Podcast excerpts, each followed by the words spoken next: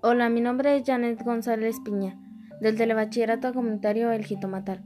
Hoy les hablaré sobre la pregunta ¿Eres tonto si puedes copiar en un examen y no lo haces? En lo personal yo creo que no eres tonto si tienes la oportunidad de copiar un examen y no lo haces, porque yo creo que es mejor que la calificación que obtengas es por ti mismo y tu esfuerzo, no por solo copiarlo de algún lugar. Mi respuesta está basada en la idea de Sócrates, un filósofo que dedicó su vida a la educación a los jóvenes para que fueran justos y fueran ciudadanos honrados, a los cuales les enseñó que es preferible sufrir una injusticia que cometerla. Creo que la mejor manera de actuar es con justicia y ser responsable de lo que, de lo que nos toca.